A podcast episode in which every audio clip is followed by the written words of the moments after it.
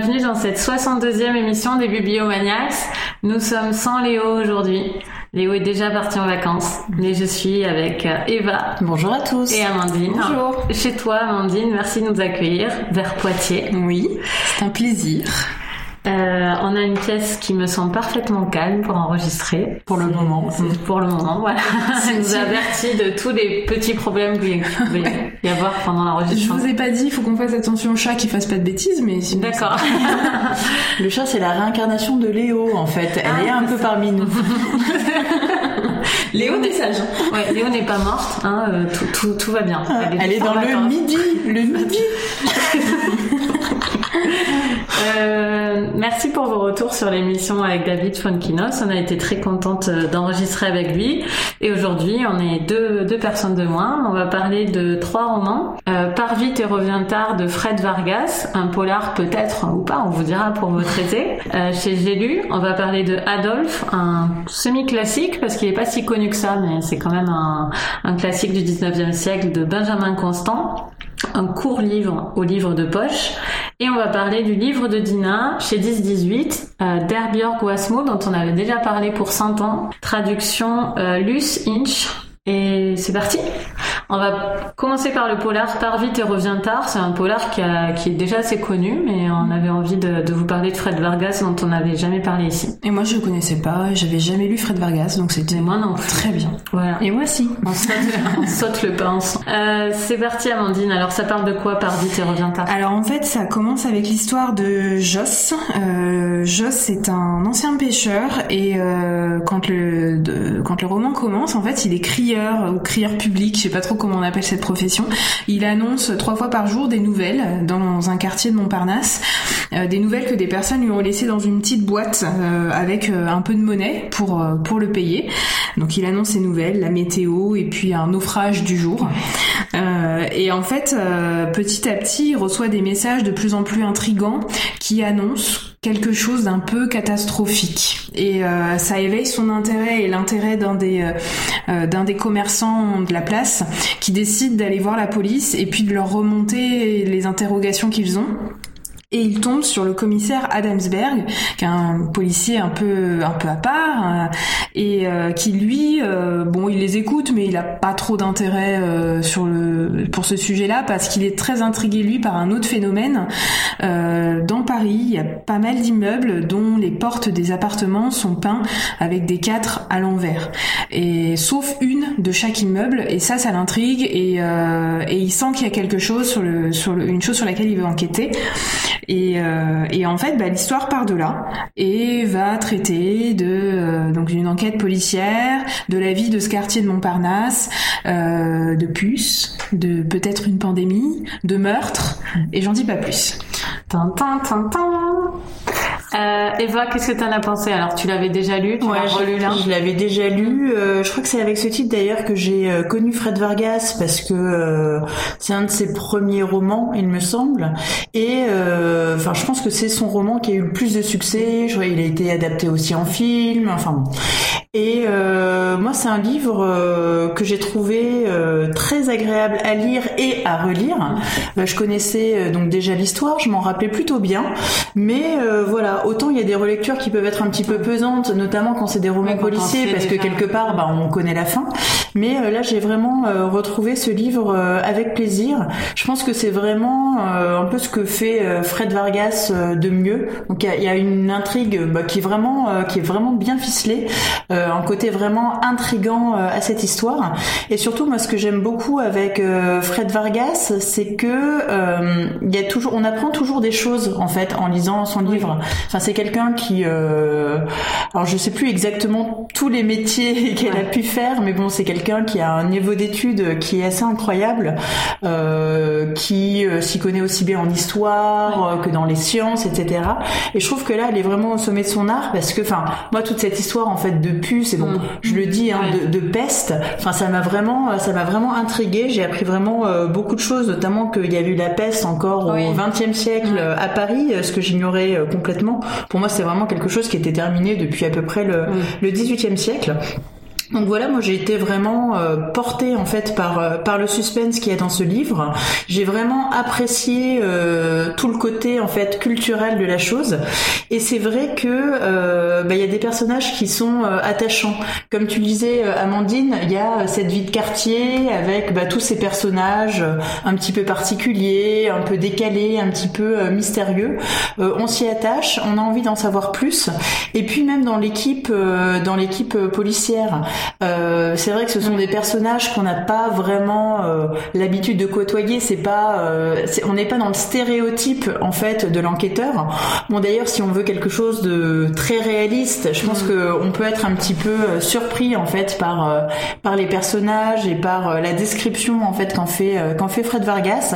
Mais moi j'aime bien en fait ce côté ce côté un peu un peu poétique, un petit peu décalé de des enquêteurs Enfin, ça donne vraiment envie de s'y attacher, ça donne envie euh, d'en savoir plus. Je trouve que la façon qu'ils ont en plus de, résoudre les énigmes, euh, enfin voilà, elle est vraiment à part par rapport à ce qu'on peut connaître dans des euh, romans policiers plus classiques.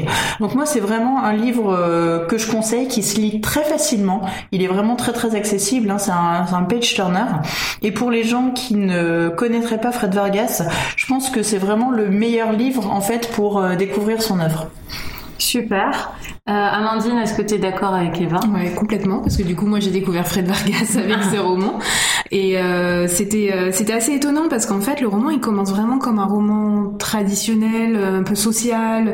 la vie de quartier dont Eva parle, c'est ce qu'on, enfin, on est plongé là-dedans dès le début, et au point où je me suis demandé, j'avais lu la quatrième de couverture qui montrait que c'était vraiment un, un policier mm. presque classique en fait. Et c'est déroutant parce que parce qu'on a du mal à comprendre comment on va pouvoir passer dans une histoire de, de, de peste euh, avec un, quelque chose comme ça de vie de quartier. et ça prend son temps en fait. Voilà. Elle prend son temps pour mettre en place les situations. Et elle prend son temps aussi où, dans le sens où chaque personnage a son passé à un moment donné qui est raconté et il n'y a pas de superficialité en fait. Chacun, euh, on sait ce que chacun a vécu à un moment donné. C'est pas forcément utilisé pour plus tard, mais ça, ça donne euh, une crédibilité, une solidité euh, au roman, je trouve. Et hum, je lis peu de policiers, mais en même temps, le peu que je lis sont rarement comme ça. C'est très très appréciable. Euh, il est, c'est un aussi un vrai policier pour les gens qui se disent qu'ils voudraient lire un policier. C'est un page turner, marche bien. Après, moi j'ai été j'ai été convaincue euh, du truc parce que c'est pas c'est pas extrême enfin on peut pas trop trop en dire mais il y a y a un équilibre euh, quelque chose qui est plausible qui est crédible. Euh, on n'est pas dans, dans la science-fiction il y a juste le hasard initial d'aller voir ce policier qui se trouve est au courant de l'histoire des portes. Voilà. À part ce hasard initial ça ça se déroule bien. Mais beaucoup de films ou de romans tiennent des fois à des coïncidences oui, qu'il faut qu'on accepte il faut bien les faire. Ouais. Euh, et ce que j'ai, euh, alors je sais pas si on peut dire que c'est un détail, mais moi ce que j'ai aimé, je, je, je, trouve ça assez rare. En fait, c'est un roman où quand on prend un peu de recul, on se dit 90% des personnages sont des hommes. Et ça pourrait être assez déroutant d'avoir un manque d'équilibre. Et finalement, on se rend compte que la manière dont elle raconte ces hommes, leur passé, leur manière de vivre leur travail, de vivre leur famille, fait qu'on se dit pas que c'est un roman masculin ou un roman qui tombe dans des clichés de la virilité. Parce que quand on parle de la vie d'un commissariat, on pourrait être dans des clichés comme ça. Évidemment, il y a quelques personnages qui, euh, bah, qui sont euh, le, le reflet de ce cliché qui peut exister et ils sont ils sont pas tous dans ce alors c'est difficilement exprimable mais euh, il y a un des personnages de la police qui est un père de famille qui a l'air de vivre seul d'élever seul ses, ses enfants. euh, ce qui, euh, ce qui est intéressant, je trouve, c'est rare en fait qu'on ait ce genre de personnage elle, elle, en parle euh, juste subrepticement, mais du coup c'est intéressant. Euh, Adamsberg a, euh, c'est recadre en fait des policiers qui peuvent être un peu trop mm. dans ce cliché du policier macho, et donc ça apporte du coup un équilibre. et on pourrait craindre une lourdeur hein, dans le fait d'être dans un monde complètement masculin, et en fait c'est pas du tout le cas, et c'est très intéressant je trouve de voir la manière dont elle a apporté cet équilibre là à travers des petites touches chez chaque personnage. Je sais pas si vous l'avez ressenti ça. J'ai pas du tout pensé, mais ce qui est bon signe. J'ai pas du tout même remarqué spécialement qu'il y avait pas de femmes, mais c'est vrai parce qu'il y en a quand même une hein, qui est importante, mais c'est voilà. Enfin, dans la vie de quartier, il y a quand même plusieurs femmes, euh, mais qui ont pas des rôles, on va dire Voilà, mais il y, a, quand même trois quatre femmes. Euh, et c'est vrai que, enfin, j'ai lu quand même, enfin, pas mal de livres de cette série où il y a toujours euh, Adamsberg, hein, qui est le, le personnage récurrent de, de Fred Vargas. Et c'est vrai que euh, après il va y avoir euh, euh, des enquêtrices en fait, enfin de, de son équipe qui vont prendre plus d'importance en fait.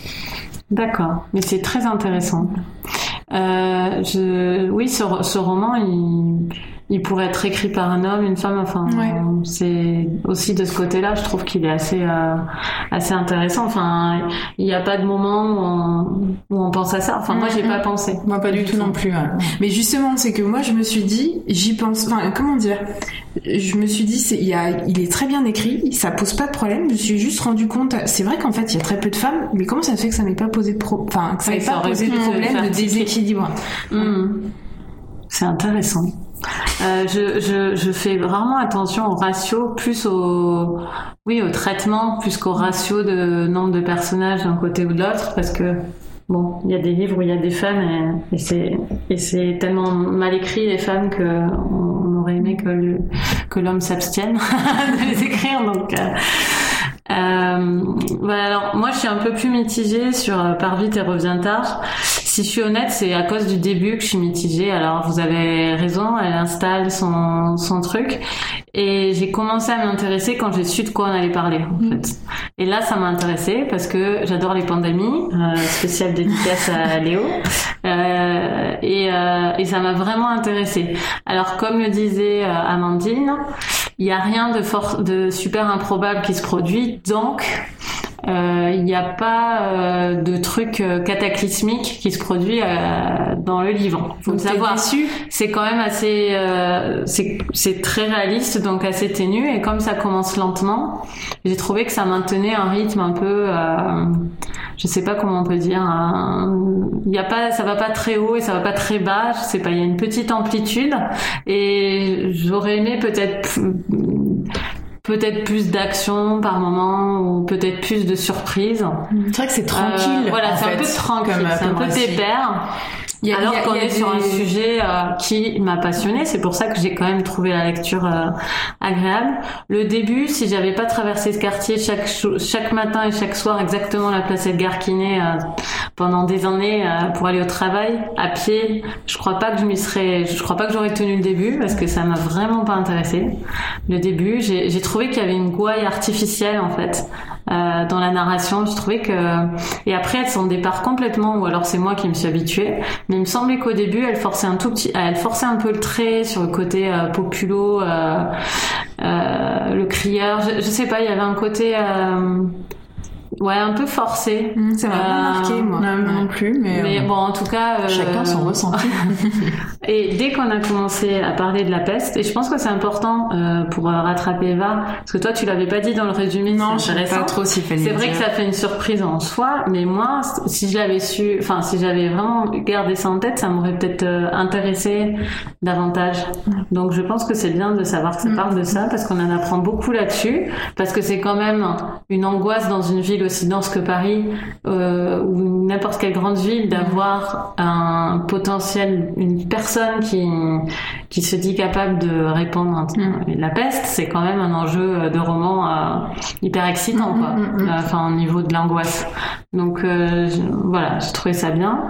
Euh, ça connaît très bien Paris aussi. Euh, à un moment, par exemple, je crois que c'est rue Vaugirard ou Convention, je sais plus où elle, où elle où elle donne des détails sur la rue euh, et enfin je sais pas je trouve qu'on est vraiment dans les lieux euh, alors je sais pas si c'est parce que je les connais ou si c'est parce qu'elle les décrit bien mais à chaque fois euh, je trouve qu'on est très très bien dans les dans la ville on est vraiment ancré dans le dans le mm-hmm. territoire et c'est c'est chouette c'est pas du tout neutre en tout cas, les lieux que tu connais, tu les reconnais. quoi. ouais, tu les reconnais mm. vraiment et, et elle s'en sert puisqu'à un moment il y a une, euh, il file, il file quelqu'un, enfin il suit quelqu'un et le fait que la rue est en pente, ça a un impact sur euh, comment il voit cette personne. Et enfin, je trouvais que c'était habile et qu'elle était très longue et que tu voyais loin, donc c'était pratique pour suivre une personne. Mm. Je me suis dit ouais, c'est vrai qu'un flic doit aimer sa enfin, c'est vrai. Enfin, bon voilà. Donc ouais, moi je le, je recommande. Je trouve, en plus il est, il me semble qu'il est pas très long.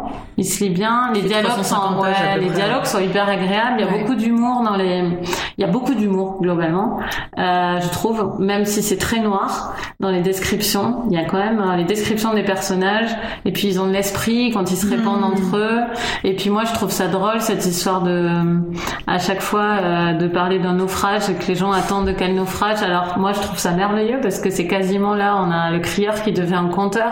Et d'ailleurs le crieur est un conteur. Hmm. Et moi j'ai adoré ça parce que les gens l'écoutent euh, dire euh, bon j'en sais rien j'en invente il y en a marre maintenant d'étendre vos serpillières devant vos fenêtres tu vois en plus elles sont moches et les gens ils écoutent ça et tous les tous les jours ils vont vérifier que quelqu'un va râler via le crieur ou déclarer son amour ou je ne sais je ne sais quoi. Ou dire qu'il a des pommes à vendre. Voilà c'est ça. C'est à la fois les petites annonces et les récriminations quoi. Et j'ai trouvé ça bien qu'il y ait des choses du passé aussi avec avec les naufrages puisque c'est c'est révolu et finalement il remet ça euh, voilà, au cœur d'un quartier. En plus, bon, on sait l'influence bretonne dans ce quartier mm. euh, mm. près de Montparnasse.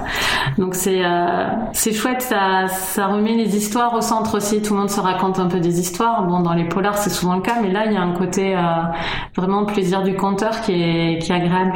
Et du coup, ça rend, enfin tout ça, ça rend le livre très accessible, mm. y compris dans des passages. Il y a certains passages qui peuvent être érudits sur l'histoire de la peste. et en fait, tout est très accessible parce que c'est peut-être parce qu'il y a beaucoup de dialogues donc ça rend euh, toute cette narration euh, qui pourrait être fastidieuse mm. vraiment à notre portée. Ouais.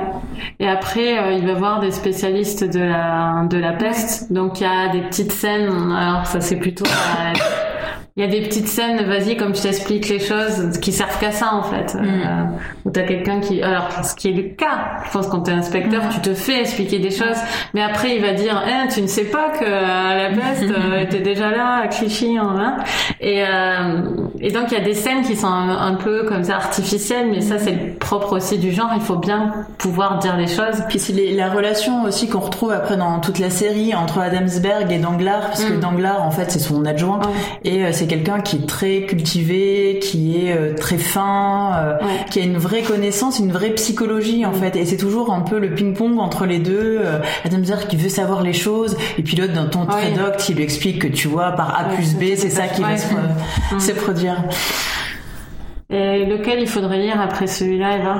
Si on a aimé sur la plage Franchement, je pourrais plus te ressortir. Euh, ils sont, ils sont euh, pas tous de la même qualité. Hein. Il y en a où je me souviens, j'avais, euh, j'avais moins accroché. Il y a le sort de la recluse qui est très connu, non? Euh, ouais, bah, il a été adapté. Alors celui-là, il m'avait moins plu en fait, mais euh, j'ai vu l'adaptation là il y a pas très longtemps qui est sortie avec euh, Jean-Hugues Anglade euh, qui, qui incarne en fait Adamsberg, alors que dans le film de Par vite et revient tard, c'est José Garcia qui joue Adamsberg. Et, et en fait, l'adaptation de la recluse là, en fait, je me suis dit finalement, bah, l'histoire elle tient bien la route. Donc ouais, les, les derniers, les, les plus récents peuvent être peuvent être pas mal. Mais en fait, il y a des ingrédients qu'on retrouve toujours un mm. petit peu, ce lien avec le passé, euh, l'érudition, euh, et souvent la violence aussi, la violence souvent qui est faite aux femmes. Euh, c'est aussi un lien en fait un peu entre entre tous les livres. Et juste, j'ai bien aimé le duo de personnes. Il y a un duo de personnages mal et mauvais en fait, mm. qui est assez mm. intéressant. Voilà, c'est quand vous lirez, mais je trouve que ça fait penser à des. On aurait aimé peut-être même plus de huis clos entre eux. Euh, et en même temps, ces huis clos peuvent être gênants parce que ils, ils arrivent dans le livre de manière euh, sporadique, mm. alors qu'on est que du point de vue de la police. Mm, mm. Et de temps en temps, on a un huis clos. Je sais pas si elle aurait pas pu soit s'en passer, soit en mettre carrément plus. Mais il y a un problème de rythme, je trouve, parce que autant ces personnages sont intéressants, autant quand ils arrivent, ça casse le rythme euh, que tu as instauré avec la police. Ça sort un peu nul. Voilà. Et j'ai trouvé que c'était un peu plaqué là, tout en étant indépendamment du reste, en créant une atmosphère vraiment euh, poisseuse mm, mm. qui est assez intéressante. Mm. Voilà. Donc euh, oui, on recommande quand même par vite et revient tard. Nos avis vont de pas mal à très très bien. Donc Bah, dites-nous, vous l'avez sans doute lu, je ne parle pas à tous les bibliomaniacs, mais au moins à certains, certaines. Dites-nous ce que vous en avez pensé euh, sur, euh, sur le groupe Facebook ou en nous écrivant sur le site. On va passer à un livre très différent. Je pense que c'est pour ça que Léo elle est pas là en fait, elle est vexée hein, parce que c'est un livre où on parle d'une Éléonore qui est quand même un... une Éléonore. Éléonore? Ah, j'ai jamais ah, fait j'ai attention. lu Éléonore. À chaque Non, fois, c'est j'ai lu Éléonore. Ah bon? Ouais. Ah bah c'est fou pendant Ouais. tout le livre. En tout cas, moi, on dans mon livre, c'est marqué. Éléonore. hein. Il peut y avoir une coquille, mais, non, Bon, c'est Éléonore. Ma, ma blague tombe complètement à plat. Merci euh, Eva. On va parler de Adolphe de Benjamin Constant au livre de poche. Euh, et c'est moi qui vais vous résumer ça. Ça va être très très euh, court à vous résumer. Euh, c'est l'histoire d'un date Tinder qui aurait dû en rester là, et qui euh, se change en, en euh, plaquage de mari, en vie éternelle. Euh, collé à ce date Tinder qui aurait jamais dû aller plus loin. Voilà. Donc, euh, bien en, gros, euh, euh, en gros, Adolphe est empêtré dans une relation pour laquelle il se sent énormément d'obligations parce que pour commencer cette relation, la femme, donc Eleanor, a dû euh, a dû quitter euh, une situation euh, très euh, très bonne pour être avec lui, alors que dès le début, euh, on sent pas non plus un amour fou. Donc c'est ça qui est très intéressant. C'est un mais challenge pour lui, C'est une sorte de challenge de voilà de, Ouais. de, De séduction. voilà de séduction qui se transforme en sacerdoce. Euh, donc voilà, et donc ça dure quelques années. quelques années et euh, c'est court, je veux dire, ça dure un peu plus de 100 pages. Et euh, voilà, et on va suivre, on va suivre le récit de cette et c'est en forme d'aveu en fait de faiblesse de d'Adolphe. Alors Amandine, je te donne la parole en premier. C'est toi qui nous a conseillé ce livre. Ouais. Donc pourquoi? Euh, je l'ai conseillé parce qu'en fait c'est euh, c'est un livre qui m'a comment dire qui m'a fait découvrir en fait ce que ce qu'était que la littérature. Je l'ai lu quand j'étais au tout début de mes études et je sais pas j'avais j'ai découvert ce que c'était la littérature. Je sais pas comment dire euh, autrement avec avec ce petit roman et je connais pas d'autres romans en fait qui racontent de manière aussi précise le, la manière dont une relation se désagrège, une relation amoureuse petit à petit prend fin, où il y a de la distance qui se crée entre deux personnes, même si c'était pas une relation amoureuse euh, sincère, on va dire. Malgré tout, c'est très intéressant de rentrer, on rentre vraiment dans l'intimité de ces deux personnes. On voit comment le le- le- le- l'environnement social en fait les contraint à, soit à maintenir la relation, soit au contraire à, y mettre un terme. Euh, et ce que je trouve intéressant, parce que moi c'était ma troisième lecture de ce roman, c'est qu'à chaque fois que je l'ai lu, j'ai un point de vue qui est un peu différent. Euh, on peut avoir un point de vue qui peut être très accusateur vis-à-vis d'Adolphe en se disant que euh, c'est vraiment quelqu'un qui manque de courage et parce qu'il manque de courage, euh, il va encore plus faire souffrir Eleanor. Et en même temps, comme le dit Coralie, il est, euh, c'est un repenti en quelque sorte. Euh, il écrit en se rejetant Mm. toute la faute sur lui. Et de ce point de vue-là, il y a une sincérité euh, qui fait qu'on a, qu'on a, on comprend presque qu'on a envie de l'excuser. Enfin, on peut pas être complètement catégorique pour ou contre euh, Adolphe ou pour ou contre Eleanor. Et du coup, c'est intéressant à chaque fois quand on le relit de voir comment notre positionnement en tant que Mm. Lecteur peut évoluer, euh, soit parce qu'on voit des choses qu'on n'avait pas vues, soit parce qu'on a vécu aussi des choses qui peuvent être différentes entre deux lectures. Et, et en fait, euh, et en fait, on apprend chaque fois en le relisant, je trouve.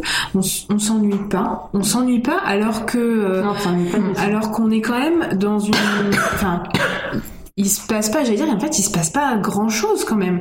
Euh, certes, ils peuvent, euh, Mm. il se passe quelque chose dans la vie- dans la vie d'Elénor qui fait qu'elle doit repartir en Pologne. Enfin, mais malgré tout, il se passe pas grand chose dans dans leur quotidien et on s'ennuie pas. C'est très condensé. Euh, et je trouve qu'on n'en parle pas suffisamment en fait de Benjamin Constant. Il est connu comme homme politique, mais euh, peu comme écrivain. Il faut dire qu'appeler son livre Adolphe, tu Ah vois, ouais. ça a un peu cassé le truc euh, dans la deuxième moitié Bah du. XXe siècle. hein.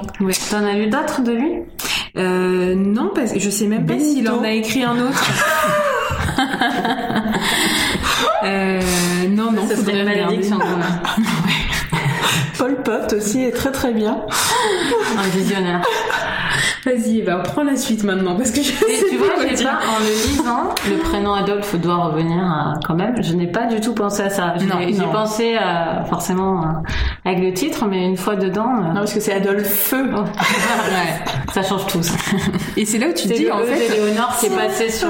Si t'arrives à faire fi de, de l'Adolphe euh, F, euh, tu, tu trouves, tu peux en arriver à trouver que c'est un prénom qui est très romantique en fait. Qui est... Mais bon, faut euh, pas mal de recul. Eva. Euh, moi, c'était un livre euh, que j'avais envie de lire euh, depuis un certain temps. En fait, j'ai très très peu de classiques, mais bon, il y en a quand même qui attirent un petit peu mon attention. Et euh, je pense effectivement, bah, moi, je connaissais le, le roman, je savais pas du tout de quoi il parlait, mais c'était parce que euh, bah, quand on parle vraiment du prénom Adolphe, Ouais. en plus, on dit souvent, c'est dommage, c'est un prénom maintenant qu'on donne Ouais. plus, alors que c'était un très beau roman de Benjamin Constant. Donc, ça avait, je m'étais dit, tiens, ça avait piqué un peu ma, ma curiosité. Donc j'étais très contente de le lire dans le cadre de Bibliomaniacs. Euh, alors déjà, c'est un classique effectivement qui est très accessible. Enfin, je pense que c'est important de le lire pour euh, bah, les gens qui sont euh, pour qui les classiques, ça fait vraiment penser aux espèces de pensums euh, qu'on était obligé de lire Mais quand on était à l'école. hein. Ouais. Quasiment à tout le classique, on dit mais ne vous inquiétez pas. Mais peut-être parce que aussi on les choisit bien. Oui, peut-être. Mais euh, c'est vrai qu'au Bonheur des Dames, Ouais. c'est très, c'est ultra Et accessible. c'est pas un pavé, Non, pas au du tout. des Dames. Il est, euh, c'est un livre qui est court. Bon, alors il y a quelques lourdeurs. Enfin, moi, le côté, tout le prologue au début avec l'histoire des lettres qui ont été retrouvées. Mm. Oi, oi, j'ai trouvé ça un petit peu lourd et, et très dispensable. En fait, on peut vraiment commencer euh, directement en C'est fait comme dans, dans le. le tour d'écrou.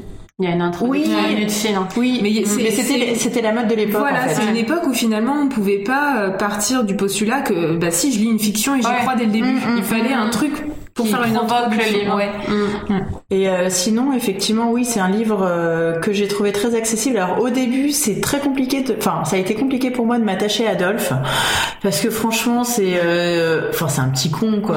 Enfin, Une tête à claque. c'est une tête à claque tout à fait Coralie qui se met en tête de séduire une nana qui a rien demandé, qui est bon dans une situation un petit peu particulière, mais bon, elle a un conjoint, elle a des enfants, elle a quand même, enfin, sur, on va dire euh, l'échelle sociale, elle a réussi à avoir une certaine, une certaine stabilité, et lui arrive comme un défi en fait, il veut la séduire et en fait il va faire voler la vie de cette femme euh, en éclats pour s'apercevoir après que bon finalement il l'aime bien mais pas tant que ça quoi. Et, euh, c'est vrai que euh, au début je me suis dit mais est-ce que je vais finir ce roman parce que je trouvais que ça tournait en rond, que lui il était euh, il était vraiment pas du tout euh, pas du tout sympathique comme personnage. Et puis finalement euh, j'ai trouvé que ce- ça m'a happé et j'ai trouvé que ce livre était vraiment euh, très fin, euh, psychologiquement en fait très bien construit. Euh, on voit toutes les tergiversations, le fait que voilà il veut prendre une décision et puis un pas en avant, trois Ouais. pas en arrière, qu'il y a l'entourage aussi qui s'en mêle. Et finalement Ouais, quand l'en- quand l'entourage voudrait qu'ils se séparent, bah, finalement il se dit oh bah non, moi je résiste, moi je suis un homme fort. Quand l'entourage lui dit non mais maintenant reste avec elle et puis stabilise-toi, officialise les choses. Ouh là là ça lui fait peur. Et je me suis dit finalement que ça pourrait être euh, bon si on enlevait un peu tous les trucs qui sont un petit peu euh, datés en fait du euh, du 19e siècle, c'est Oui, ça? oui. Bah, finalement, euh, enfin, je trouve que l'intrigue, elle Ah peut oui, rester, elle peut rester très pour contemporaine. d'un date Tinder. Exactement, et elle peut être, euh, elle pourrait être adaptée même au cinéma. euh, Enfin, vraiment de nos jours, ça reste vraiment très contemporain. C'est bah, finalement comment se dépêtrer d'une relation. bah, je pense que c'est une situation, enfin finalement que tout le monde a un peu connue. C'est, euh, on est dans une situation où euh, il faudrait qu'on reste euh, parce que on se sent, on se sent redevable ou on se sent coupable, Euh, mais on n'en a pas envie. Mais en même temps, c'est compliqué de quitter la personne et la personne le sait, donc elle est triste. Donc il y a du chantage psychologique et donc on voit que la personne elle est triste, donc ça fend le cœur et on n'a pas envie de la quitter. Et c'est une espèce de cercle vicieux en fait qui n'en qui n'en finit pas. Bon, la fin, pareil, elle est, je trouve que la fin est datée aussi. Ça fait ça fait quand Ouais. même très euh, Ouais. ça fait quand même très outré, euh, très 19e. Mais c'est le côté, enfin moi je trouve Mais romantique, mais romantique. C'est un petit côté vintage. Ouais. Euh, mais enfin, je sais pas, faut le prendre comme ça et Ouais, c'est agréable ouais, ouais. en fait. C'est presque drôle en fait tellement c'est vintage. Mais ça fait partie, mais un peu comme l'introduction, en fait, ça Voilà. fait partie des choses. euh, Enfin, ça fait, hein. ça fait, euh, ça fait connoter euh, vraiment ouais 19e et tradition euh, romantique, alors que finalement euh, le roman en lui-même et les ingrédients, bah ça a pas bougé d'un poil, Mm. quoi. Et on se dit, bah finalement les histoires d'amour euh, euh, à l'époque ou maintenant, bah c'est toujours la même histoire, quoi, finalement. Et moi, c'est ça qui m'a, euh, c'est ça qui m'a plu, en fait. Mais je trouve que l'auteur s'est vraiment très bien disséqué, en fait, tout ce qui peut se passer dans un cerveau, tout ce qui peut se passer entre deux personnes, en mode je t'aime, moi non plus, fuis-moi, quitte-moi, etc. Et, euh, et ouais, j'ai trouvé, euh, ouais, j'ai trouvé euh, finalement, euh, ouais, très fin, très moderne, très accessible aussi. Et je pense que c'est le, le genre de roman que tout le monde devrait lire parce que tout le monde s'y retrouve un peu finalement. Et j'ai trouvé que les quelques jugements euh, de Léonore sur le fait que c'était une femme, il les met habilement dans la bouche d'autres personnes que euh, Adolphe. Je sais pas si vous avez remarqué, mais c'est il y a quoi, très peu de il y a très peu de de, de mentions du fait qu'elle aurait des comportements de femme, alors qu'on attribue tout un lot de comportements de femmes à cette époque, euh, l'hystérie, euh, Mm. etc. Les rares fois où il y a un commentaire désobligeant sur le sexe faible, on va dire, euh, c'est c'est par son père, c'est par, euh, le premier mari Ouais.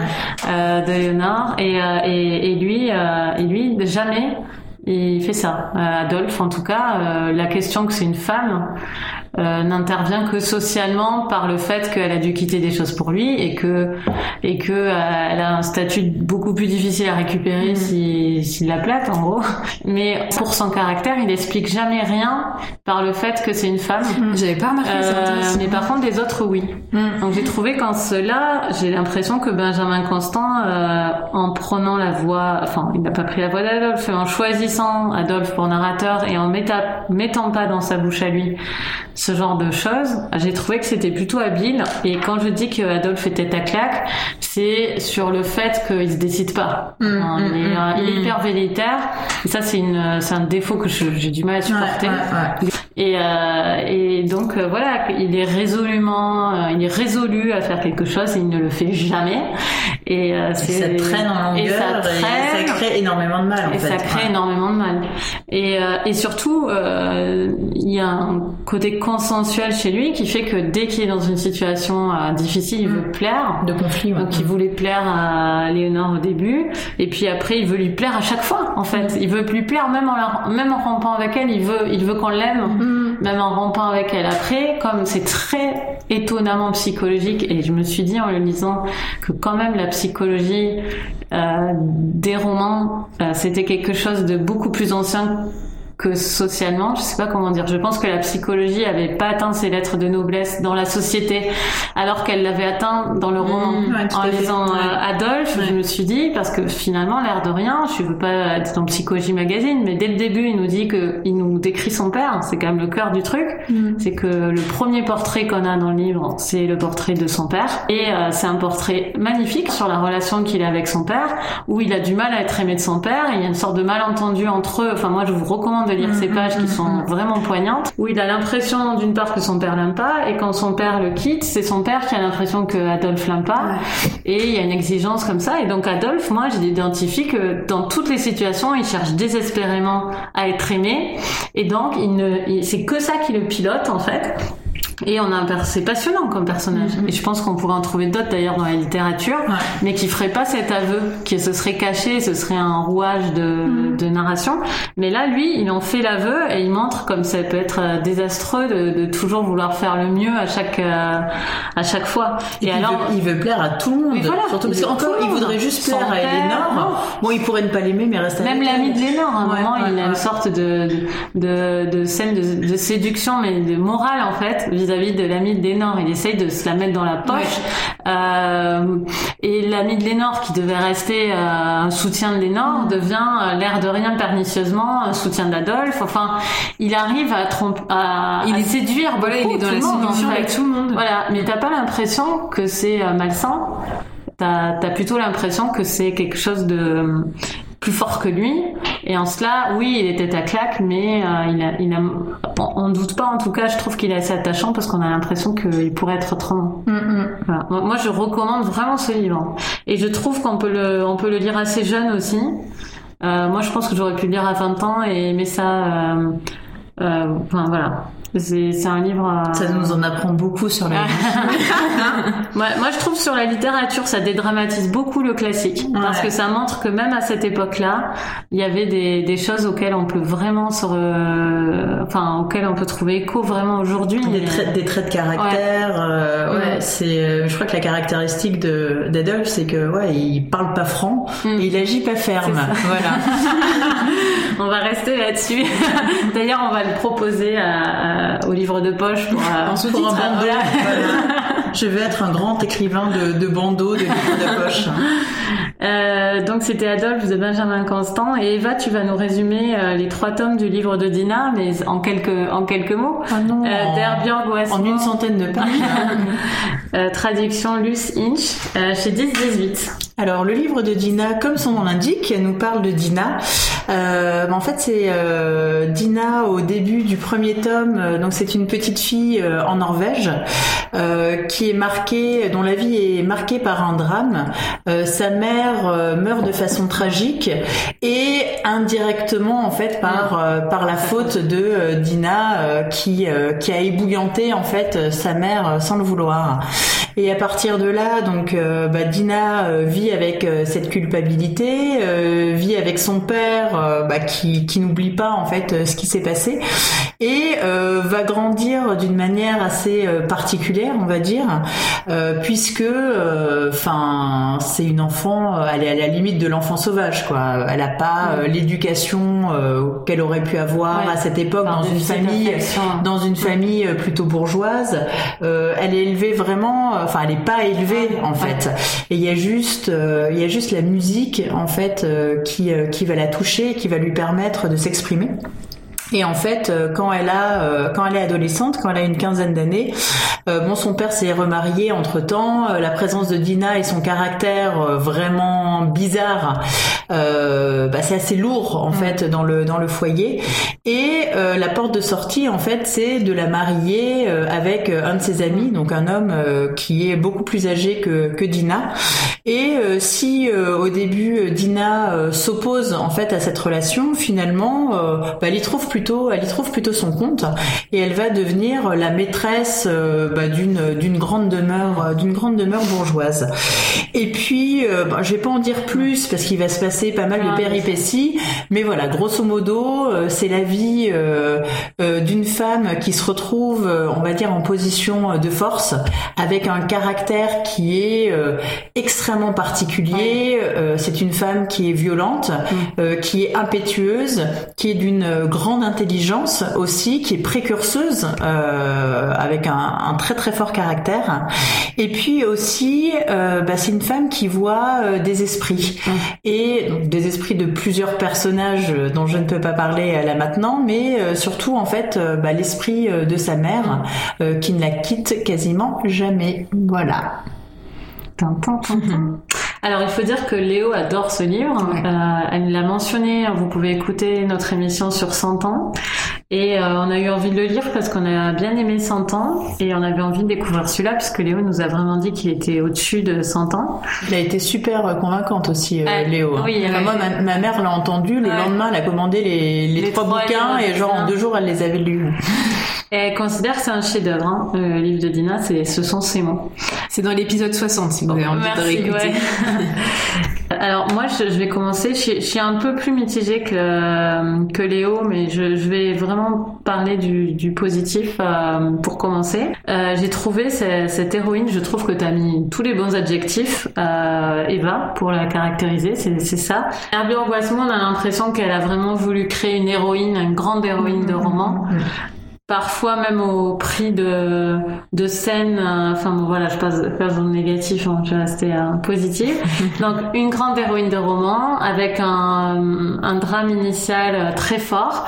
Euh, moi, de connaître de mémoire, je n'ai jamais vu de mort ébouillantée ni dans la littérature ni au cinéma. Donc on peut noter quand même l'originalité de la mort de euh, la mère de Dina. Et le reste est un peu à l'avenant quand même, c'est qu'il y a des il y a des grosses images comme ça qui sont créées par Edgar Guasmo que vous n'avez jamais lues ailleurs. hein. Un peu partout dans le livre, que ce soit des images euh, de drame, que ce soit des images érotiques, que ce soit des images féministes aussi, de femmes qui discutent en fumant un cigare à cette époque-là, euh, des, des mariages où la mariée est, est agacée que le type lui saute dessus trop vite et descend en jupon euh, devant les invités, euh, enfin en pantalon et euh, devant les invités, enfin voilà. Euh, sur les genoux de son père. s'assoit sur les genoux de son père pour, euh, pour qu'il la sauve de- du sexe de, de son pote en plus parce que bref il y a des il y a des scènes euh, vraiment euh, En rupture, quoi. totalement en rupture avec plein de choses que vous avez lues et en même temps un espèce de confort du livre d'époque qui fait que euh, qui fait que vous êtes quand même dans quelque chose que vous connaissez même si ça se passe, ça se passe en Norvège mais si vous aimez les livres euh, euh, on va dire en costume avec des grandes maisons bourgeoises des, des histoires de Les sagas familiales, les sagas les grandes sagas familiales vous aurez aussi votre votre compte. Euh, alors, j'ai trouvé ça passionnant. J'ai lu les trois euh, d'affilée sans m'arrêter. Et d'ailleurs, c'était impossible de m'arrêter. C'est-à-dire, j'avais prévu d'intercaler d'autres choses et j'ai absolument pas pu intercaler. J'ai fini les trois parce que je voulais savoir euh, comment ça allait se terminer. J'ai trouvé le 1 absolument génial parce que euh, il y a vraiment ce côté enfant sauvage euh, qui est relié. Enfin, on sait que quand un enfant est privé d'affection, il a du mal à développer euh, le langage, l'empathie, euh, l'empathie très importante, le déficit d'empathie de Dina qui est un personnage qui en même temps est attachant et en même temps euh, n'a enfin, pas beaucoup d'empathie ou alors à des moments surprenants. Et euh, mais j'ai quand même des réserves sur le livre. Euh, j'ai trouvé que il était parfois étonnamment kitsch, euh, vraiment étonnamment kitsch. T'as des exemples? Euh, de une scène de sexe dans la neige, je sais plus si c'est dans deux ou trois, où je rigolais, j'ai ri, j'ai ri à la mort de sa mère aussi.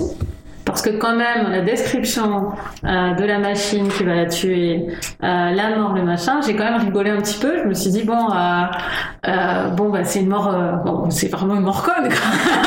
Mais voilà, il y a plein de fois dans le livre où je me suis dit quand même là tu charges un peu la barque. Et par un miracle que je m'explique pas, immédiatement après, la scène suivante, on retombe dans un truc euh, tellement réussi et tellement bien mesuré qu'en fait, on, on hausse les épaules et on dit, fait, oui, ouais. Ouais. euh, je sais Tu pas si- passes outre. Oui, tu passes outre, mais tout, tout le temps.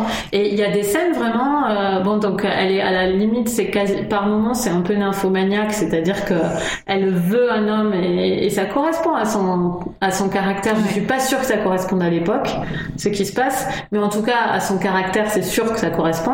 Euh, j'ai beaucoup aimé la- le côté complètement impertinent, euh, du, enfin, pire qu'impertinent, carrément euh, Provocateur. provocateur du début ou pendant l'enterrement de, Oui. de son qui arrive très tôt, hein, je ne Mhm. vous spoil pas. Elle, elle passe, enfin, elle est censée être en souffrance extrême et n'assiste pas à l'enterrement de son mari, et en fait, elle se fait, elle baisse pendant tout, tout le temps de l'enterrement, voilà. Ouais, donc il y a des trucs vraiment cool. Il y a, Enfin, ma, moi, mère, y a ma mère qui oui, écoute, là. On dit pas baiser, Coralie. Je le mets du côté, je le Elle mets. fornique. Elle fornique, ah oui c'est vrai. Non, c'est plus que forniquer. Ou alors forniquer, c'est pas. Je croyais que c'était en dessous, mais bon bref. Je, je le mets du côté positif, ce genre de choses provocantes, Mm. parce que cette scène-là, euh, ces scènes-là, bon, elle les écrit d'une façon euh, complètement dingue. Elle convoque des chevaux, euh, des, des, des, des traîneaux pour parler du sexe. Enfin, c'est complètement dingue. Genre hein. de truc, oui, C'est, il y a, y a beaucoup de choses excessives. Oui, en fait, c'est excessif. C'est un peu. Mais ça, C'est un peu too much. Oui, mais ça va, much, ça va avec la personnalité de Dina, je pense. C'est ça, mais la description quand même, c'est quand même Herbert Guasmo qui écrit le livre, et il y a des moments où les descriptions sont, enfin moi j'ai rigolé vraiment. Et il y a une scène où ils vont chasser ou c'est le prétexte, hein, parce qu'on sait très bien qu'elle veut, qu'elle veut mm. avoir le type. Euh, ils vont chasser dans la neige, mais c'est ridicule. c'est, mais moi, ça me fait rire. Vraiment, il y a des scènes qui m'ont fait rire. Et je ne m'explique pas comment. L'ensemble, mais vraiment génial. je recommande. Et c'est super pour vous rafraîchir l'été, parce qu'il est toujours question de nuit qui n'en finissent pas et de neige. Mm. Et, euh, et, voilà. Et il y a quand même du vrai amour. Euh, et, et en cela aussi, elle est pas très réaliste comme personnage, mais on accepte plein de choses vers Björk Westmo. Et en vrai, elle est pas très réaliste parce que par moments, elle est, elle est vraiment amoureuse et, euh, et tu te trouves des parentés avec elle. Et puis par autre moment, c'est une, une, une, femme extrêmement glaciale et voilà. Donc je ne m'explique pas complètement comment je peux aimer. Dernier truc, j'ai pas du tout aimé les passages où on est dans sa tête. Euh, je les ai trouvés ratés. Mm. Les, les, passages, du livre, je les ai trouvés euh, vraiment. Ça fait partie des choses surprenamment mauvaises qu'il y a dans ce livre qui par ailleurs est extrêmement bon. Je m'explique pas ce, ce décalage. Euh, voilà, c'est comme s'il y avait deux phases dans une solution euh, chimique, euh, qui avait vraiment qu'on pouvait avoir une ligne et qu'il y avait une phase au-dessus de l'autre. Je, je, Une bipolarité du récit. C'est ça. Mais ça, je l'ai ressenti aussi dans le style, où des fois tu passes d'une phrase qui peut être fabuleuse et je vois qu'il y en a une qui nous a marqué toutes les trois. je sais plus ce qu'elle disait. Ah oui, j'ai mis sur le chagrin, c'est les images qu'on ne peut pas voir, mais qu'il faut porter quand même. Oui, ouais, j'ai vu sur Instagram. Magnifiques, ouais, lumineuses. Et, et, après, t'as euh, alors moi j'ai eu beaucoup de mal, notamment avec les dialogues euh, où Dina, on voit qu'elle parle un langage euh, qui est pas un langage littéraire. C'est agaçant. Et, c'est lourd, c'est pénible. Je sais pas comment ça rend norvégien. Oui, je sais. Voilà. Parce que dans 100 ans, il y a la question des gens du Nord. Oui. Qui parlent comme ça aussi. Donc je me demande si c'est pour montrer qu'il y a un dialecte qui est un peu en dessous de l'autre. Je, je sais pas. Et pourtant, et pourtant, ça se passe dans la même région, donc ils parlent tous la même langue. Mais elle, parle mais elle parle, voilà, elle mm. parle pas très bien. Et, euh, et je me dis, est-ce qu'on a vraiment besoin de ça pour le comprendre Il y a plein de mm. romans euh, qui, des romans français. Euh, je me j'essaye de penser à Zola, par exemple, qui peut avoir des personnages euh, qui ont ce côté populo. Mm. Et pour autant, je crois pas qu'on, je crois pas que ça ressorte à travers le dialogue. C'est pas aussi lourd en tout cas. Il n'y a pas des apostrophes partout. ouais. Et même en dehors du dialogue, il peut y avoir des phrases qui sont très fines et passer immédiatement à un truc qui est, euh, qui est l'opposé. Mm. Et j'ai pas réussi à comprendre si c'était une volontaire de l'écrivain, si c'était euh, un problème de style vraiment, euh, une question de traduction. Enfin, bon, donc c'est assez déstabilisant ce, ce style-là. Sinon, qu'est-ce que j'ai du mal en fait à me dire est-ce que je l'ai vraiment, enfin, je l'ai vraiment bien aimé ou, euh, ou moyennement? Moi, j'en ai lu que deux tomes sur trois. J'ai pas du tout ressenti le besoin de continuer. J'avais pas le temps, mais comme t'avoues que t'es pas allé jusqu'au bout. et pas grave. Et en même temps, je me dis j'aurais pas envie de me dire eh ben je vais le lire quand même après l'émission. Je le lirai pas le troisième mm, mm, tome. Mm. Euh, donc je pense que c'est pas qu'une question de temps en fait. Euh, il y a des choses. C'est parce qu'elle te manque pas, l'héroïne Non, peut-être que c'est ça, oui. En fait, euh, cette héroïne, elle est difficile à suivre au début parce que c'est une enfant, d'abord une enfant sauvage mm. qui euh, qui part dans la nature, qui fait que ce qu'elle veut, qui n'arrive pas à suivre les codes sociaux. C'est la limite de l'autisme, hein, d'ailleurs. Oui, ouais, ouais. je me suis posé la mm. question. Et, euh, et quand elle grandit, elle garde très fortement, de manière très fortement marquée, ce, ce caractère. Elle partage pas ses émotions voilà, c'est pour ça que j'ai pensé mm. aussi à l'autisme. Oui, parfois, elle, euh, après, oui, il y a une notion d'honneur peut-être qui couvre ça. C'est peut-être par honneur, mais parfois, elle, elle, va aider des personnes où tu, où tu peux confondre l'empathie et, et les questions de d'honneur. Ouais. Mais elle, elle est pas dans le jugement. Non, voilà, oui, faut, elle ouais. Mais parce qu'il y a ce manque de, de, partage de ses émotions et à un moment donné, elle parle plus d'ailleurs. Donc c'est mm. difficile. Comment est-ce qu'on s'attache à un personnage pour lequel on ne sait pas vraiment quelles sont ses émotions? Mm. Et c'est plus facile dans le deuxième tome parce que elle devient, euh, elle, elle, découvre un peu plus euh, ce que c'est que le désir, le plaisir. Elle commence à tomber amoureuse mm. et, euh, et du coup, elle est comme si elle était plus proche de nous, lecteur. Et donc c'est un peu plus facile à ce moment-là, mais elle reste quand même quelqu'un d'assez insaisissable. Donc c'est intrigant et en même temps difficile de de d'avoir une complètement une proximité avec elle ce qui, ce qui fait peut-être que j'ai pas voilà j'ai pas forcément envie d'aller vers la suite et, et pour autant, c'est quand même une bonne lecture. Enfin, je suis contente de l'avoir lu. Euh, bon, je sais pas. Je pense qu'il faut le lire. Et en même temps, moi, j'ai préféré 100 ans. Je recommanderais plutôt de commencer par 100 ans. Eva euh, alors c'est vrai que moi je m'attendais aussi euh, parce que ma mère l'a lu donc avant moi elle a adoré elle les a dévorés etc il y avait la vie de Léo donc moi je m'attendais à ce que ce soit un super gros coup de cœur. Euh, alors qu'en fait c'est un livre effectivement que j'ai aimé que j'ai trouvé euh, plaisant. Mais enfin je pense que mon avis se rapproche assez du tien Coralie. Il y a quand même enfin mon avis est positif mais quand même un peu mitigé, mitigé parce que il y a quand même des choses effectivement qui m'ont gêné alors dans les choses effectivement que j'ai beaucoup aimé, c'est le côté euh, saga. Euh, je pense que c'est enfin ça nous rappelle plein de choses. Ça nous rappelle euh, des films, ça nous rappelle, euh, je sais pas, c'est feuilletons de l'été. Hein. Oui, les feuilletons de l'été, exactement. Moi, ça me rappelle les, les sagas sur France 2 où il y avait Jalna et ce genre de choses avec euh, bah, souvent des personnages féminins assez forts. Et, euh, et c'est vrai que le personnage de, de, Dina est attirant parce que c'est quelqu'un qui est en rupture avec son milieu, qui est en rupture avec son époque, même pour maintenant, hein, qui est en rupture aussi avec bah, le caractère, la personnalité, les qualités qu'on associe souvent à une femme. Et c'est vrai que c'est assez jouissif d'avoir un personnage féminin qui fait ce qu'elle veut, quand elle veut, qui se débarrasse des problèmes, qui quand elle veut quelque chose, euh, y va euh, franco, euh, qui est cash qui ne se soucie pas euh, du euh, qu'en dira-t-on, que ce soit pour elle aussi ou pour les autres. Euh, il y a un personnage secondaire qui est quand même assez important, c'est celui de, de Steen, qui est une fille mère, en plus une lapone, ce qui est très très mal vu dans les pays nordiques. Et elle, elle en a que faire. Et je suis tout à fait d'accord avec toi, Coralie, quand tu dis qu'il y a cette histoire d'honneur. Mm. Enfin, c'est vraiment l'honneur en fait qui est le fil conducteur et qui fait que Dina va apprécier les gens mm. ou vouloir s'en débarrasser. Donc il y a ce côté bigger than life mm. euh, qui euh, ouais qui est assez euh, qui est assez exaltant. Après effectivement, moi il y a des choses qui m'ont qui m'ont un peu enfin qui sont assez contradictoires en fait dans la personnalité euh, de Dina, euh, passer de l'enfant sauvage à euh, la petite jeune qui en a rien à faire, qui passe son temps au lit avec son mari, qui se soucie finalement de rien, qui tout d'un coup devient une femme à poigne, qui est capable de gérer des entreprises alors que, enfin, elle connaît pas la vie finalement. Elle a été confinée chez elle ou dans la nature un petit peu tout le temps. Elle a pas d'éducation, etc. Mais ça devient une très bonne comptable.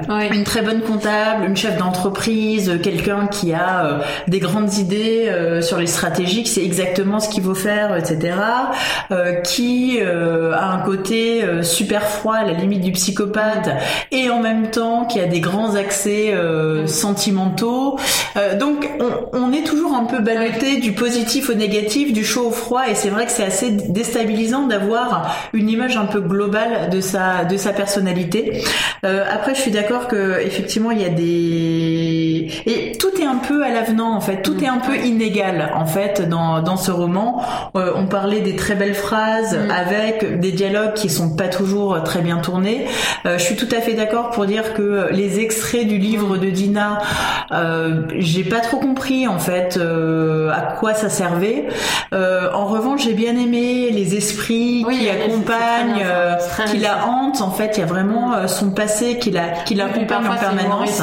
Parce qu'elle fait disparaître un personnage, on savait pas qu'il était là. Exactement. Donc il y a vraiment il y a une personnalité, mm. il y a un côté flamboyant mm. euh, qui est très séduisant, qui fait qu'on s'ennuie pas parce qu'il se passe toujours des choses. Il y a des péripéties, euh, il y a des nouveaux personnages.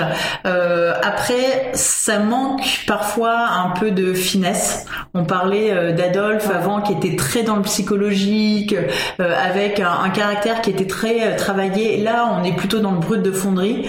euh, le, le les personnages qui sont pas toujours hyper travaillés, la narration qui est pas toujours très travaillée, qui fait que ouais, ça donne un patchwork qui finalement est séduisant parce que euh, Dina, elle fait partie des grands personnages féminins qui, on peut penser, je sais pas, à Scarlett O'Hara ou euh, moi, Dalva. Moi, je me disais pourquoi pas Dalva de Jim Harrison. Dalva, moi, je l'ai pas lu, donc je peux pas, je peux pas m'y rattacher, mais ça moi, ça m'a fait penser à un personnage que j'aime beaucoup. Pas un très grand auteur, mais euh, Paulo Sulitzer avec le personnage de Anna, euh, pareil, qui est quelqu'un qui vient un peu de, de, nulle part et qui arrive à fonder un empire. Donc voilà, il y a quelque chose à la fois de, de très séduisant, de très attrayant, de très accessible, de très accrocheur dans ce livre. Et moi, c'est un, c'est une trilogie que j'ai lue avec beaucoup de bonheur et à la fois quelque chose qui fait que je suis pas complètement convaincue. Tout à fait d'accord avec toi. Mm. Bon, on a offert la possibilité de Léo d'en parler un coup de cœur. Enfin, elle nous a, non, elle nous a dit quand on a parlé de 100 ans euh, qu'elle avait aimé et elle aurait pu enregistrer un avis, mais peut-être une autre fois elle pourra défendre son point de vue sur les livres de Dina. Vous êtes nombreux en tout cas à l'avoir lu et à avoir absolument adoré et le trouver mythique, hein, puisque quand on a annoncé euh, l'affiche, il y a beaucoup de gens ah, qui, moi j'ai eu beaucoup de retours aussi sur Instagram. Euh, donc, vous pouvez aussi. Je doute pas qu'on aura des retours. J'allais dire, vous pouvez aussi aller lire sinon son billet sur son blog oui. Mi Darcy oui. Oui, on le mettra en, on le mettra en lien. Et juste pour dire, il y a une suite en fait. Il y a deux autres livres, mais qui sont plus euh, concentrés, je crois, sur Benjamin, euh, qui est euh, donc qui est le fils de Dina et mm. qui était un personnage qu'on retrouvait déjà dans 100 ans en fait. Ah mais je cherchais lequel c'était quand bah, parce que Léo nous avait dit ça. et bah, en fait, pas bah, Benjamin, le fils de Dina, c'est Benjamin le médecin, qu'on retrouve dans 100 ans. Ok ok.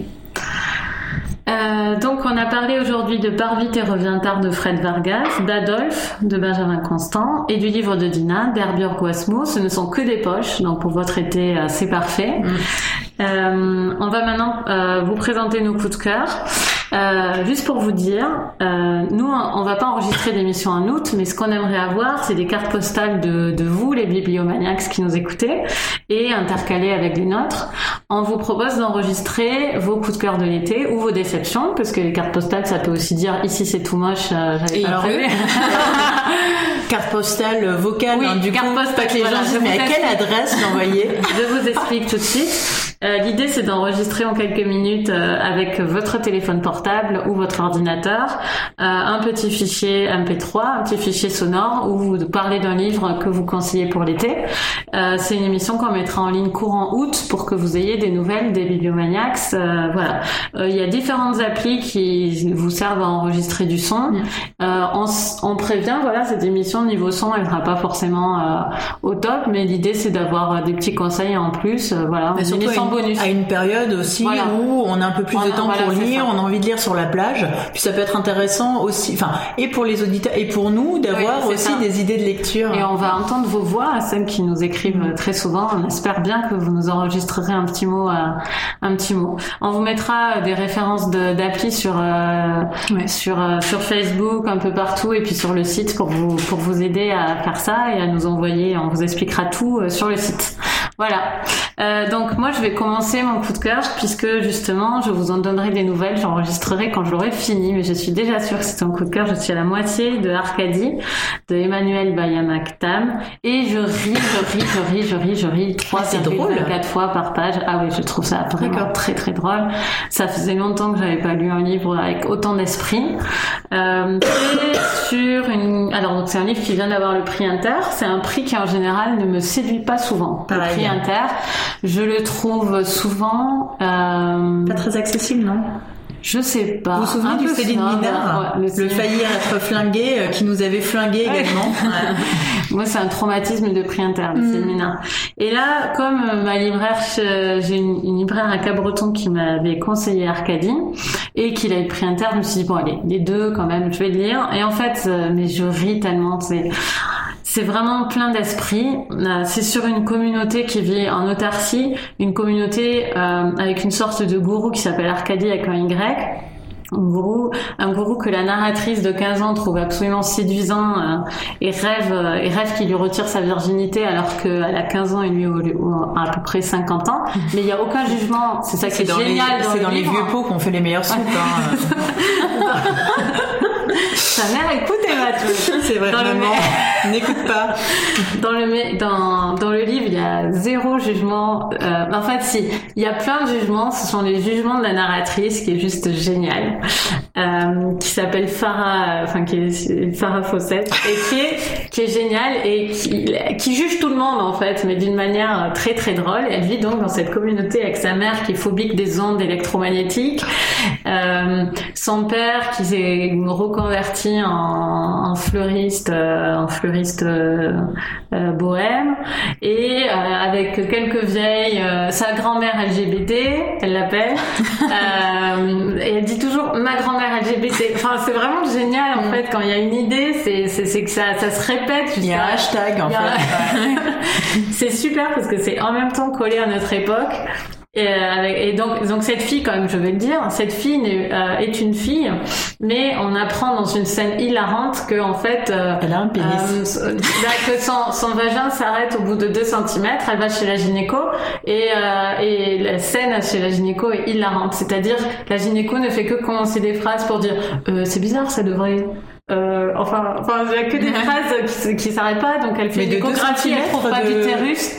En fait, elle est, elle a un, elle a une, elle a une malformation mm. qui fait qu'elle est ni femme ni elle, elle a un. Voilà, c'est ça mais il y a un terme que j'ai pas retenu, mais il y a vraiment le mot, enfin le nom exact, et je veux pas dire de bêtises parce que je suis pas spécialiste du sujet, mais il y a le terme exact dans le livre, et je suis sûre qu'elle s'est renseignée. Donc c'est ça qu'a qu narratrice, qui se trouve extrêmement moche, et on comprend aussi que c'est aussi lié à ça, parce qu'elle a une pilosité un peu un peu inexplicable à des endroits bizarres. Elle est, elle a des fesses d'homme, lui dit son amant, et alors que elle, c'est une femme, mais elle, a des fesses qui ressemblent à des fesses d'homme. Enfin bref. Et donc on a une image d'elle qui arrête pas de nous voir dans le livre, mais qu'est-ce qu'on rit, enfin, et tout le monde est moche dans le livre en fait, sauf ses parents. Tout le monde est moche. Euh, vraiment, elle décrit les gens euh, de manière hyper anatomique et hyper brute. Enfin, je trouve que c'est plein d'idées et ce qui est magique dans ce livre, et je vous en reparlerai, et je vais encore, euh, j'aurais pas dû parler autant, mais c'est pas grave. Mais ce qui est magique dans ce livre, c'est qu'on a une voix qui est censée être une voix d'ado et qui est clairement pas une voix d'ado, c'est une voix d'autrice de, 40 ans. Hmm. Et ça marche quand même en fait. C'est un peu comme dans Ghost World, elle a un attachement, elle a un détachement des choses qui fait que même si elle est hyper mature et c'est un peu au-dessus, eh ben tu, tu sens que tu, ça fonctionne quoi. Et euh, j'adore et je cautionne à fond le prix inter pour le moment. Je suis à la moitié et je suis pressée de prendre le train pour rentrer ce soir. Euh, bon, bah, au revoir voilà. Hein, tu, me si, tu veux, je te prête un transat. voilà, c'est mon coup de cœur, Arcadie. Eva. Alors en fait, j'avais un coup de cœur et je me suis aperçue euh, dans la voiture tout à l'heure que je l'avais déjà, euh, ah j'avais déjà mis en 2015, mais ce n'est pas grave. Tu l'as relu? C'est ça Non, en fait c'est c'est plus euh, particulier que ça. En fait, euh, j'ai vu il y a pas très longtemps. Sur... Alors non, en fait c'est un coup de cœur que j'ai déjà fait, mais pas totalement. Euh, donc je vais lui donner une euh, une connotation un peu plus euh, actuelle. Euh, il y a quelque temps, j'ai regardé sur Netflix le retour des Chroniques de San Francisco. Ah oui. Qui a été donc. J'ai commencé à regarder. Ouais, donc donc les Chroniques de San Francisco et c'était ça mon coup de cœur en, en 2015. Donc c'est cette euh, série euh, de livres euh, d'Armistead Maupin. Il y en a 8 ou 9. les premiers, ils sont publiés chez 10-18 et les deux derniers, ils sont chez chez Point, qui racontent en fait, enfin à la base, c'était un, c'était publié en feuilleton en fait dans un magazine californien de, de, San Francisco, et c'était des sortes de chroniques autour aussi d'une communauté euh, de, de, personnages donc qui vivaient à San Francisco, mais vraiment au moment où ce feuilleton a été publié. Euh, donc, euh, si le livre, le premier livre par exemple, je sais plus, a été publié en 1968, ça se passe en 1968. En 73, ça se passe en 73. Et en fait, euh, tout tourne au temps du 28 Barbary Lane. Donc, c'est une sorte d'immeuble en haut de grands escaliers à San Francisco. Et il y a toute une communauté en fait de locataires qui sont qui gravitent autour de la propriétaire, Madame Madrigal, une femme âgée qui est un petit peu euh, mystérieuse. Et c'est vraiment, enfin, la vie de San Francisco euh, avec euh, bah, une communauté homosexuelle assez importante qui commence à avoir des droits, qui commence à être un peu dans, dans la lumière, mais aussi des transsexuels, il y a des hétéros, il y a des bifs, enfin, il y a plein de personnages qui sont vraiment super attachants, avec plein de petites intrigues tout autour. Les personnages sont super incarnés, ils sont vraiment très très sympathiques. Et puis aussi, bah, c'est très, euh, on va dire, c'est une, vraie réflexion en fait sur sur l'époque, euh, sur la société, cette société vraiment euh, qui change dans les années 60 puis les années 70. Et au fur et à mesure en fait des tomes, bah, on arrive dans les années 80, donc les années 80, communauté homosexuelle, San Francisco, donc il y a le SIDA aussi euh, euh, qui arrive, les personnages aussi qui vieillissent, donc euh, bah, avec leurs histoires d'amour, leur sexualité, leurs problèmes de santé. Et bah, il y a eu un trou d'une quinzaine ou d'une vingtaine d'années, et les deux derniers tomes en fait ont été publiés dans les années 2000. Donc là c'est pareil, c'est toujours les mêmes personnages, mais qui qui ont maintenant 50, 60 ans avec les nouvelles générations, leurs enfants, etc. Euh, qui arrivent, la société qui a qui a changé, le SIDA qui existe toujours, mais euh, voilà qui commence à être un petit entre guillemets euh, apprivoisé, qui fait partie de la vie avec les médicaments, etc. Et donc ça a été donc c'est vraiment alors la série de livres, je vous la conseille. Enfin c'est vraiment plein de petites chroniques, ça se lit vraiment super bien.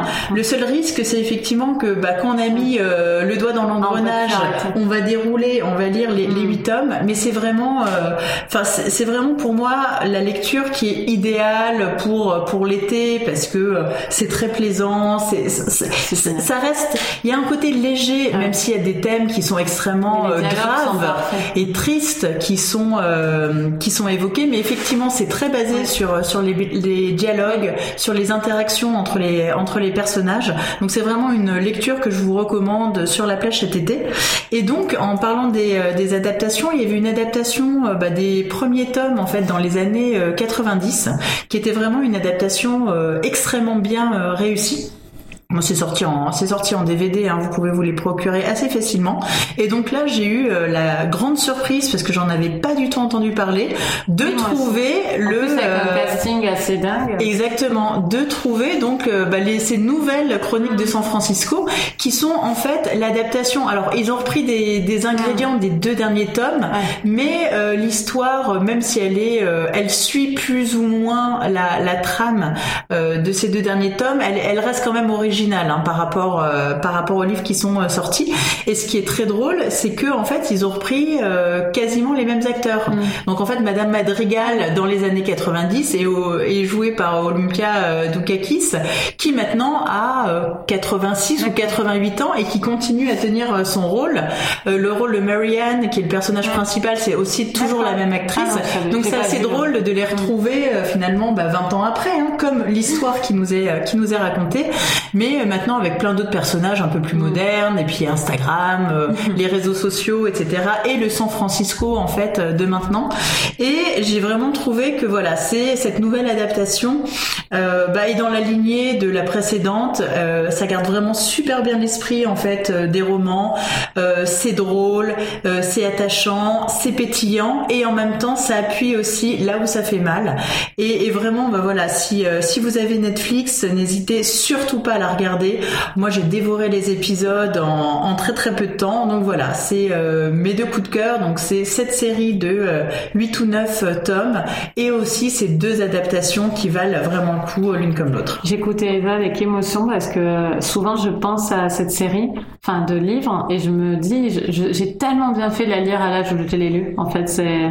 Moi, j'ai lu ça au lycée. En oui, voilà, c'est ma mère qui me les avait offerts. Bah, moi, je les ai trouvés à la librairie. Je me suis mise à les lire compulsivement au lycée mais ça m'a appris tellement de choses en fait sur la mhm. vie. J'avais même pas imaginé euh, la moitié des choses qu'il y avait dans ce livre. En fait, c'était génial. C'était un souffle euh, magnifique de lire cette série à cet âge-là. Euh, vraiment super quoi. J'ai eu beaucoup de chance de tomber dessus, de tomber dessus. Je, je recommande aussi.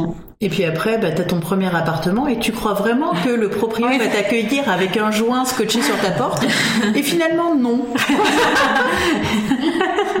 c'est sûr. Et puis il y a un côté, voilà, avec les gens qui se font virer de chez eux parce qu'ils sont amoureux, il y a un côté très triste.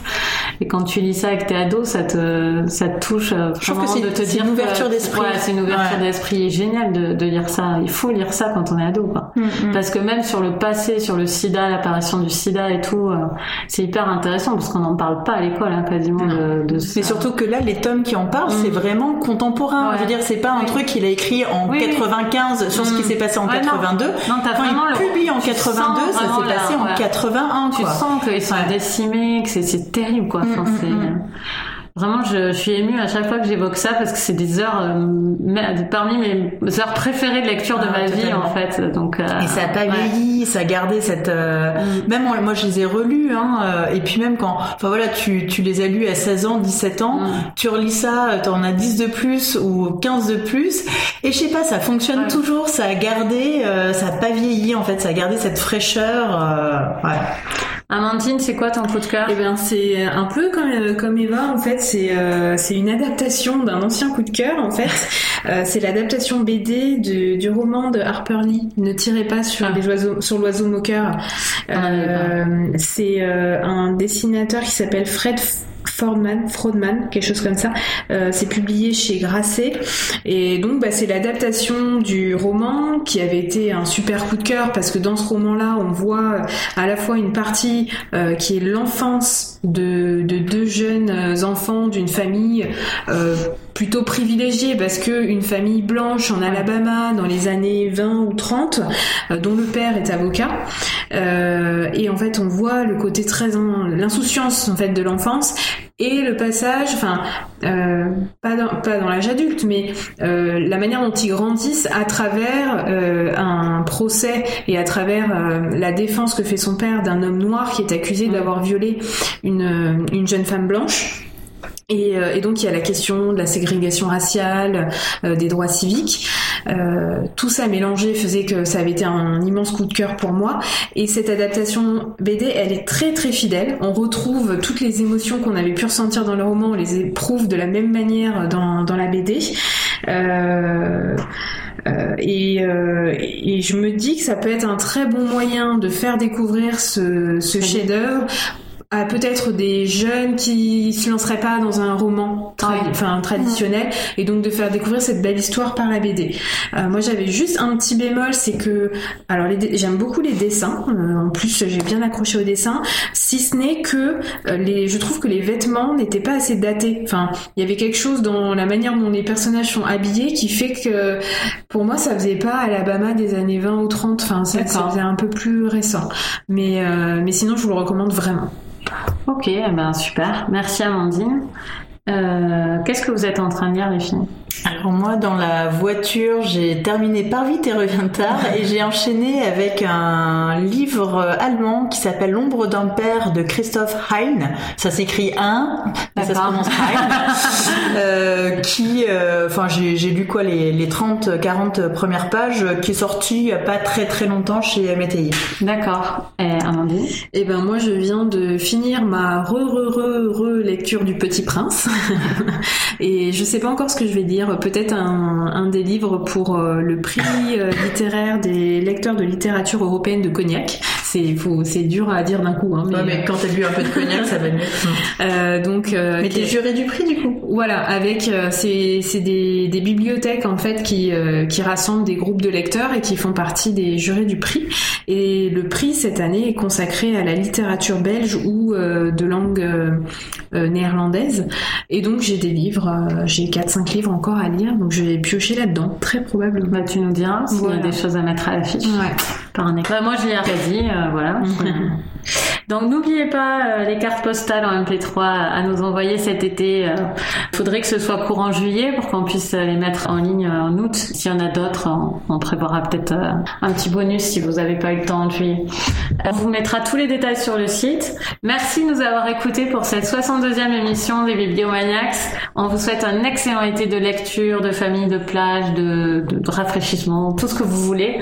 Et surtout, euh, donnez-nous euh, de vos nouvelles. À bientôt à la rentrée. Salut Bonnes vacances Au revoir.